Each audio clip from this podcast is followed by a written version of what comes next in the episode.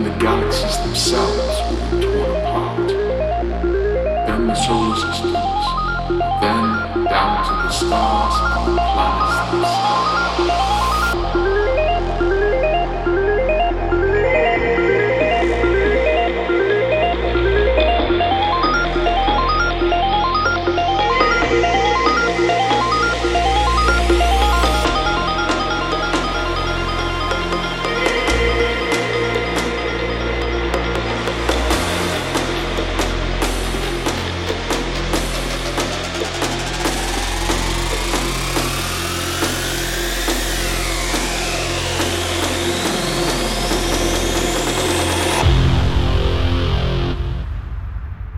This